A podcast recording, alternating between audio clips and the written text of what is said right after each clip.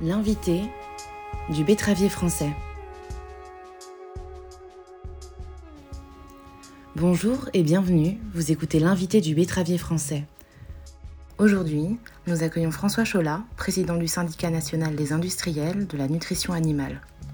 Agriculteur, chercheur, agronome ou politique, le betteravier français donne dans ce podcast la parole à un spécialiste pour parler de son métier et des enjeux de l'agriculture. Un entretien animé par Adrien Cahuzac, rédacteur en chef adjoint du betteravier français. Bonjour à tous, aujourd'hui nous recevons François Cholat, le président du syndicat national des industriels de la nutrition animale, le SNIA, un secteur qui pèse lourd dans l'économie, en particulier dans l'économie agricole, avec 7,1 milliards d'euros de chiffre d'affaires en 2020, 310 usines sur tout le territoire et une production de près de 21 millions de tonnes d'aliments en 2020. François Cholat, bonjour. Bonjour.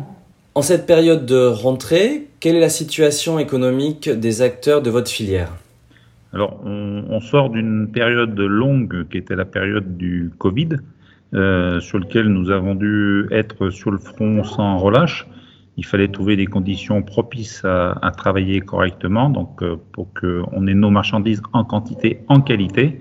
En complément, nous, nous subissons donc depuis, euh, on va dire le mois d'octobre l'année dernière, une hausse des matières premières qui s'est accélérée sur sur l'été pour euh, atteindre des des niveaux euh, rarement vus. Alors, on a déjà vu des niveaux hauts sur des matières premières, mais sur la globalité des matières premières comme ça, rarement. Donc là, on arrive vraiment devant un mur. Les, les fabricants ont, ont, tamponné les, les hausses d'aliments jusqu'à présent, mais là, on, on, arrive à un moment où on va être obligé de, de, de suivre le marché. Quand on parle de matières premières agricoles, céréales, oléagineux, soja notamment, est-ce que c'est aussi tout ce qui est carton et plastique? Alors oui, mais dans une moindre mesure, et, pour nous, on est peu concerné par les augmentations de carton et de plastique. Majoritairement, les, aliments que nous vendons sont vendus en vrac, je vais dire à 85%. Donc on a un petit peu de vente de sacs. C'est pas aujourd'hui, c'est pas la partie la plus dramatique. Hein, qu'on parle de palettes pour stocker les sacs et autres. C'est pas quelque chose qui nous préoccupe aujourd'hui. Ce qui nous préoccupe surtout, c'est l'ensemble des matières premières qui composent l'aliment qui, qui augmente à trois exceptions près, quoi. Quelle est la conséquence de ces hausses de coûts pour vos adhérents? Comment ça se traduit? Alors, comment ça se traduit C'est que bah, ceux, qui avaient des couvertures ont, tamponné les hausses le, temps d'absorber les couvertures. Comme ça fait pratiquement un an que, cela dure, on va arriver au, terme. Donc là, on n'a pas le choix. On, est sur des métiers qui génèrent peu de valeur ajoutée. Hein. On, on, se situe entre 0,5 et 1 de résultats nets sur, euh, sur chiffre d'affaires. Donc, on aura l'obligation de répercuter si on veut continuer de, de vivre sur le marché. Et je vais dire plus simplement que la, la nutrition animale, c'est un maillon dans la, dans la chaîne de la nutrition humaine. Donc, on parle des, des producteurs, euh, en passant par donc les, les, éleveurs et ensuite les premières, secondes transformations et le consommateur, la grande distribution bien sûr entre.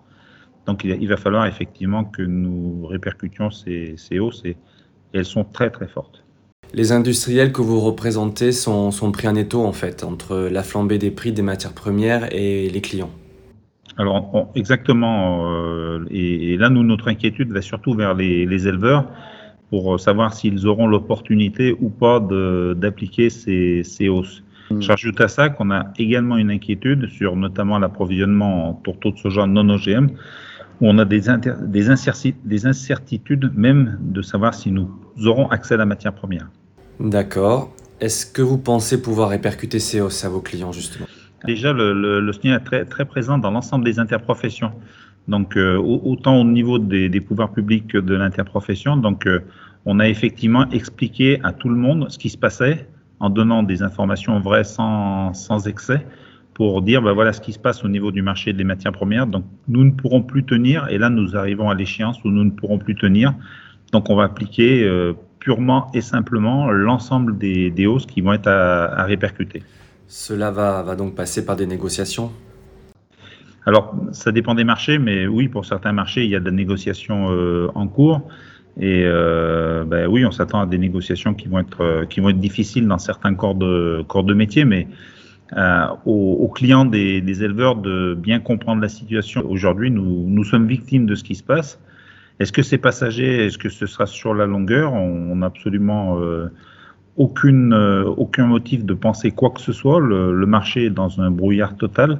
Donc aujourd'hui, on va, on va subir et répercuter, et c'est une question de survie pour nos entreprises. Quels sont les, secteurs les plus exposés? Oui, alors les, secteurs les, plus exposés, ça sera forcément les secteurs plus industrialisés, donc le, porc et la, et la volaille. Surtout que nous n'oublions pas que nous sommes aussi avec des notions de concurrence difficiles avec les pays, les autres pays européens, donc euh, qu'on parle d'Ukraine, qu'on parle de Pologne, qu'on parle d'Espagne, qui sont plus euh, plus compétitifs que nous et qui potentiellement là travailleront l'élevage de manière un petit peu différente, donc euh, auront l'opportunité d'être encore plus compétitifs que nous. Donc aujourd'hui, vous poussez un signal d'alarme quant à la survie des acteurs de votre filière oui, tout à fait. On pousse un signal d'alarme et on active donc la, loi Besson-Moreau qui a été votée. Est-ce que vous pensez que cette future loi, apportée par le, député Grégory Besson-Moreau, peut arranger les choses au niveau de la répercussion des coûts des matières premières? Alors euh, oui, euh, elle est faite pour, hein, elle est faite pour justement pour pouvoir répercuter. Donc si tous les maillons appliquent ce qu'ils doivent appliquer, il n'y a pas d'inquiétude à avoir, le, le, marché suivra et, et, nos augmentations seront répercutées derrière. Et dès que les marchés rebaisseront, les baisses seront répercutées derrière. Donc euh, il semble effectivement que la, loi soit faite pour ça. On demande euh, bah, l'application et puis de voir comment ça va s'appliquer sur le terrain et des rapports qui vont, qui vont s'en suivre entre euh, éleveurs et distributeurs. Est-ce que ça passe par davantage de contractualisation dans votre secteur? C'est possible? C'est effectivement c'est une, une, des solutions, mais à condition que ça se répercute tout au long. Hein. C'est pas parce que euh, nous, nous, ce qu'on a aujourd'hui à disposition, ce sont des indicateurs, donc des indicateurs de, de prix euh, quand on parle d'aliments volailles ou d'aliments porc. Donc ces indicateurs sont en place, ils sont éprouvés, ça fait longtemps qu'ils tournent. Il faut maintenant qu'on construise encore d'autres indicateurs pour animer toutes les filières. Et quand on construit un indicateur, on n'est pas tout seul. On associe toutes nos parties prenantes dedans pour effectivement sortir quelque chose qui soit cohérent. Alors, l'Union européenne a donné son feu vert récemment à la réintroduction des farines animales pour le porc et la volaille. Est-ce que vous pensez que ça peut contribuer à la baisse des coûts de l'aliment et donc des élevages? Alors, on parle plus de farine animale aujourd'hui, puisque les farines animales, c'est un, ancien épisode où on incluait euh, tout ce qui se produisait. Aujourd'hui, il y a une recherche d'un certain nombre de morceaux nobles qui s'appellent donc les produits animaux transformés. Donc euh, oui, c'est une nouvelle matière première pour nous. Il faut qu'on en analyse les caractéristiques. C'est notre travail de fond. Chaque nouvelle matière première va faire l'objet de recherches pour rechercher à peu près une quarantaine de critères pour pouvoir en mesurer la pertinence. Ensuite, on met un prix sur, ce, sur cette matière première. On passe en formulation, donc on va optimiser une formule pour voir si le produit rentre, à quelles conditions il rentre, et après, ben, on va intégrer la matière première. Après, on ne se fait pas beaucoup d'illusions sur le dossier. Euh, tous ces produits-là ont, trouvé des, des chemins aujourd'hui et servent déjà sur des objectifs précis. Est-ce que le fait de revenir en nutrition animale euh, fera qu'on retrouvera ces produits-là? Alors, la protéine étant extrêmement chère aujourd'hui, potentiellement peut-être, mais c'est encore un petit peu tôt pour le dire. Et surtout, nous, nous sommes rassurés, puisque donc les, pouvoirs publics euh, et Bruxelles euh, garantissent les aspects sanitaires à condition de ne, de ne pas faire d'une espèce vers la même espèce. Donc euh, oui, il y a, et on, va caractériser, nous, nous, notre métier est très technique. On va caractériser, une fois qu'on a caractérisé, on verra s'il y a intérêt ou pas intérêt. Mais il n'y aura pas de miracle. Hein. Et sachant que les bovins sont exemptés de cette réintroduction. Oui, exclus. C'est uniquement les, les, les, porcs et les volailles, donc avec de, des, des, PAT de volailles en porc et des PAT de porc en volaille. Ce qui est une autre complexité. Hein. Euh, c'est des croisements dans les usines et beaucoup d'usines en France sont mixtes. C'est un, dossier euh, européen, donc euh, dans les autres pays de la communauté européenne, il y a des outils qui sont plus spécialisés. Donc l'autre difficulté pour nous, mais là on a des, nos organisations techniques ils vont faire des propositions au pouvoir public qui seront ensuite validées. Dès qu'on aura couvert complètement euh, la problématique, on pourra lancer les, les, études et ça peut aller très très vite. Donc la commercialisation pourrait débuter quand environ? Si aujourd'hui sur des outils spécialisés, donc des outils qui font que de la volaille, euh, ça peut se faire assez rapidement, sous quelques mois. Euh, S'il faut des, des, investissements dans les, les usines, euh, l'autre complexité qui, qui, existe sur nos marchés, c'est la disponibilité du, matériel. Donc euh, là, on n'a pas trop de pas trop de délai. Dans la filière betterave, on commence à voir apparaître des tensions sur les pulpes, car elles sont aujourd'hui de plus en plus prisées pour la méthanisation. Est-ce que vous pensez qu'il y a une compétition, notamment maintenant avec l'alimentation animale pour les, éleveurs? Oui, tout à fait. Moi, la, pulpe de betterave est une cellulose qui est très digestible, donc très appréciée dans le monde de, l'engraissement, euh, engraissement bovin. Euh, donc c'est quasiment une matière première incontournable. L'arrivée de, de, la mise en place en, méthaniseur, bah, c'est un frein, c'est un, un, élément de hausse au niveau des tarifs qui va nous poser un, un problème, mais euh, dans le contexte actuel, euh, c'est pas le problème le, plus grave. Puis après, la disponibilité euh, liée donc au, au gel, aux conditions de culture et aux récents incidents, qui fait qu'on risque d'avoir moins de moins de betteraves disponibles. Mais on se retrouve dans la situation de, de l'année dernière. L'année dernière, on a forcément importé un peu de pulpe de betterave. Il n'y en avait pas assez sur le territoire national. Alors, votre syndicat euh, fête euh, ses 50 ans euh, cette année. Vous avez présenté un plan stratégique baptisé Response. En quoi ça consiste? Alors, je vais, corriger un petit peu, parce qu'en fait, on ne, fête pas, parce qu'on n'a pas l'esprit à la, fête. On, célèbre nos, nos, 50 ans d'action, donc c'est du vocabulaire, mais c'est important, parce qu'on n'est pas dans un état d'esprit euphorique aujourd'hui. On est content de, de, ces 50 ans d'expérience nous avions une réunion cet après-midi avec l'ensemble des, fabricants pour commencer à bâtir les 50 ans à venir, pour dire si on a de l'ambition sur le, marché. Donc, on a situé un projet qui s'appelle le projet Response, qui vise donc euh, à, s'introduire dans la, RSE, la responsabilité sociétale des entreprises.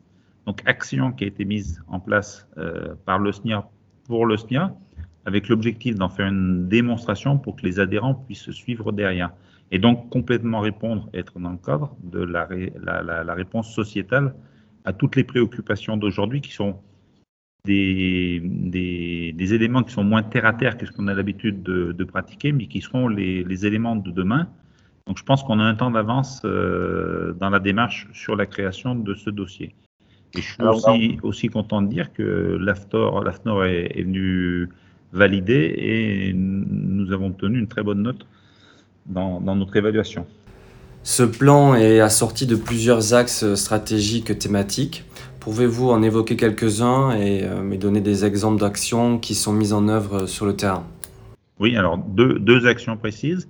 Donc sur le, sur le terrain, euh, nous, nous, ce qui est important en fait, c'est n'est pas une découverte. On découvre le vocabulaire, on découvre la méthode et on découvre ce qu'il va falloir mettre en place. N'empêche qu'il y a des actions qui ont été mises en place il y a assez longtemps euh, et qui sont complètement dans la démarche. Donc, je vais parler de la démarche euh, OCALIM, qui est donc une démarche de sécurité sanitaire des aliments. On reconstitue une usine d'aliments du bétail qui est l'usine France, qui va rentrer dans le cadre d'une certification, plus de recherche de contaminants au niveau des, des matières premières pour s'assurer que euh, l'alimentation animale ne présente aucun danger sanitaire. Deuxième exemple, euh, Duralim. Duralim est une plateforme collaborative créée il y a cinq ans entre l'ensemble des parties prenantes, donc euh, producteurs, euh, consommateurs, transformateurs et grandes distributions, pour que chacun puisse venir exposer ses problématiques et que nous puissions créer les, les, les outils qui nous permettent d'avancer. L'exemple concret, c'est le travail sur la déforestation, la non-déforestation, avec un objectif d'arriver à un zéro déforestation à 2025. Et j'en profite pour dire que les betteraviers sont jusqu'à présent exclus de, de, la démarche et qu'ils sont les bienvenus et que nous les attendons avec impatience pour venir. Les, les, les deux matières premières qui sont importantes pour nous, c'est la pulpe de betterave ou la mélasse de betterave. Donc c'est complètement intégré dans, dans ce qu'on doit mettre en place. Les céréaliers, les fournisseurs d'oléoprotéagineux sont déjà présents. Je pense que les, les, les, producteurs également, donc je pense qu'il ne manque plus que les betteraviers. Et pourquoi justement les betteraviers ne sont-ils pas présents? Peut-être parce que nous n'avons pas su les démarcher, peut-être que nous n'avons pas su leur expliquer le, la, la, démarche. Je n'ai pas, pas la réponse précise à la, la question, mais là c'est vraiment complètement ouvert et ouvert à leur présenter le, le, le dossier. François Chola, merci. Je rappelle que vous êtes président du syndicat des industriels de la nutrition animale, le SNIA. Merci à tous et je vous donne rendez-vous pour un prochain numéro de l'invité du betteravier français.